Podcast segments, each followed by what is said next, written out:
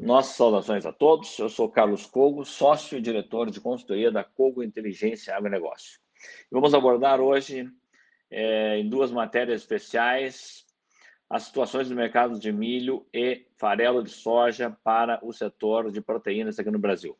Os custos com as ações estão sendo pressionados é, para cima, as margens do, dos criadores no Brasil é, sofrendo, desde os pecuaristas de corte, como confinadores, semiconfinadores, apicultores, tanto de corte como postura, suinocultores, produtores de leite, além da forte alta do preço do milho e do farelo de soja, que representa 75% a 80% dos custos da ração, já começam a surgir preocupações com a escassez e até falta de matérias-primas como essas em algumas regiões.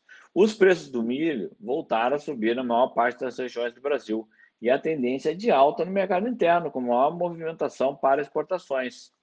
A alta do dólar, que voltou a se aproximar dos R$ 5,60 e até acima disso, e também das cotações futuras na Bolsa de Chicago em patamares mais altos, estão elevando a paridade de exportação nos portos. Paranaguá, por exemplo, a paridade de exportação subiu 5,1% em setembro, atingindo R$ 62,20 por saca no porto. No Porto de Santos, nesse mesmo período, a cotação subiu 7,5% para R$ 63,30. Além disso, os vendedores estão firmes em suas pedidas, já que grande parte da segunda safra de milho desse ano foi negociada antecipadamente. E, por outro lado, na outra ponta, os compradores no interior do país também estão mais ativos, com receio de continuidade de novas altas. O indicador do milho da Exalc, BMF, referente à região de Campinas, já acumula uma alta de 10,3% nos últimos 30 dias, voltando a atingir um recorde nominal da série histórica, cotado a R$ 62,45 por saca de 60 quilos. O maior valor real, entretanto, ou seja, com valores deflacionados pelo GPDI, ocorreu foi lá em dezembro de 2007, quando o milho chegou a preços de hoje a R$ 76,11.